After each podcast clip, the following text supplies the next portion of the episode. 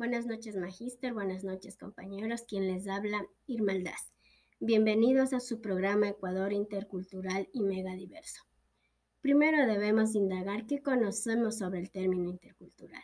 Pues bien, intercultural tiene que ver con la relación entre culturas, donde cada una se respeta y valora. No existe un predominio de una sobre otra, sino más bien la igualdad y el respeto mutuo.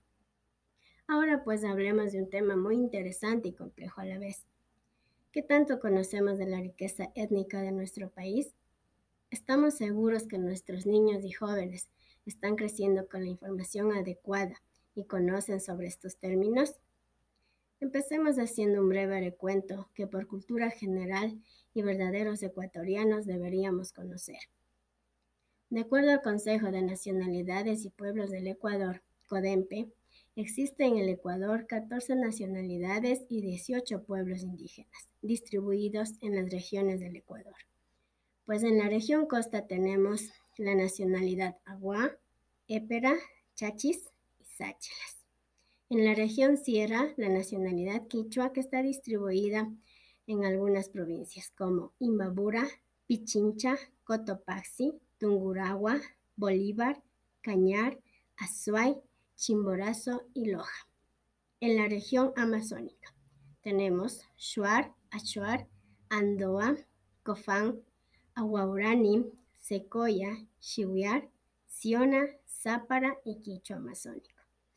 Cabe recalcar que la mayoría de estas nacionalidades están ubicadas en la región amazónica. Pues ahora hablemos sobre los pueblos del Ecuador.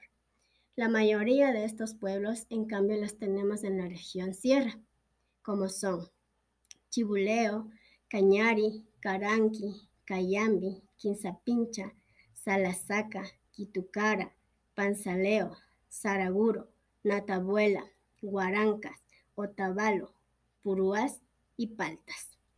En la región costa nos encontramos con los pueblos que son Huancavilca, Manta.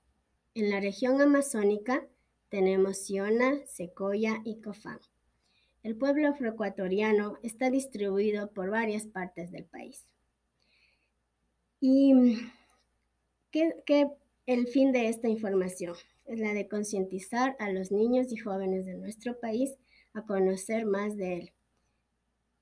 Ya que se realizó una encuesta a los niños de sexto año de la Escuela María Clara Díaz Mejía, donde de los 32 estudiantes, 9 han escuchado hablar de alguna nacionalidad o pueblo ancestral del Ecuador. Es hora de reforzar conocimientos que enriquecen la identidad. Es trabajo de docentes y padres de familia cambiar este desgano de los chicos, que se interesen más por conocer porque como dice un dicho, no podemos amar lo que no conocemos. Muchas gracias.